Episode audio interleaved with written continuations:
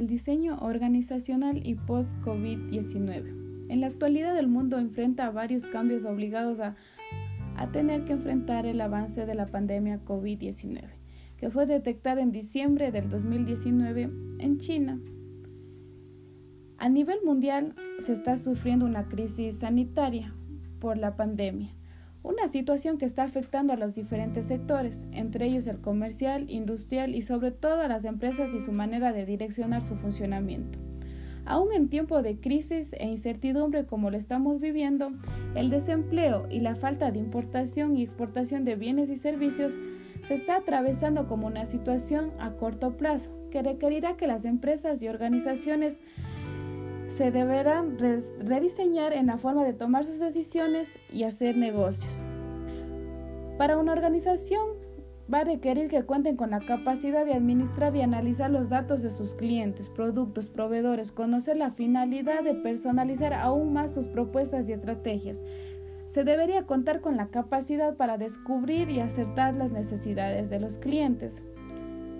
En estos momentos algunas organizaciones están fortaleciendo su reputación e imagen, creando estrategias que se acoplen a lo que está sucediendo en el mundo, mientras que otras, otras empresas están sufriendo debido a su limitada capacidad para adaptarse a los cambios, como por ejemplo, no están demostrando empatía ni solidaridad en sus comunicaciones al momento de avanzar como empresa.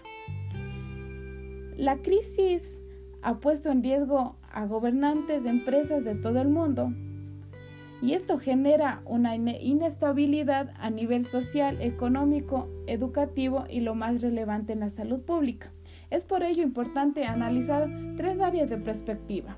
La primera, estructura organizacional. Respecto a esto, existen muchas interrogantes por parte del personal de las organizaciones, ya que actualmente por la crisis sanitaria la mayoría de empleados ejecutan su trabajo desde su casa, llamado home office esperando cosas positivas cuando más se haya gestionado la cultura y exista un clima laboral favorable entre sus miembros.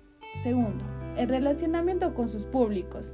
Se podría decir que resultará una estrategia muy importante de haber creado vínculos con los proveedores, autoridades y sean estos permanentes para construir esa confianza ya que esto podría ser los cimientos para plantear alternativas y estrategias de cada uno de sus colaboradores y que confíen en las decisiones que tomen los gerentes o responsables de la organización.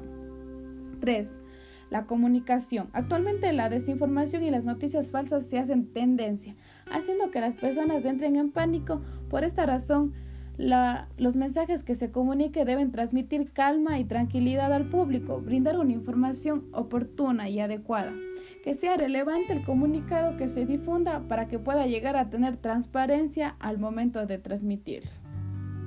Ante esta crisis se mencionaba que la importancia que debería acatar las organizaciones teniendo una búsqueda en la toma de decisiones y esto les permita contar con una mayor ventaja competitiva en un nivel exigente, como por ejemplo los restaurantes desarrollan diferentes mecanismos de venta de sus productos a domicilio y también le debería permitir que desarrollen sistemas para conocer el comportamiento de sus clientes y establecer así estrategias convenientes a su mercado.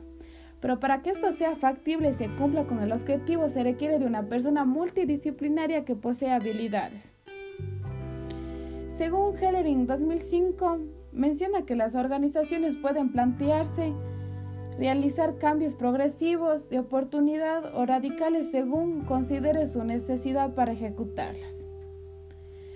Y esto quiere decir que ya que actualmente las organizaciones, ya sean públicas y privadas, cuenten con un personal que posee habilidades de acuerdo al área que se designe y sepan desenvolverse para que resuelvan los problemas mediante la creación de soluciones basadas para aumentar los beneficios y reducir los costos de las organizaciones.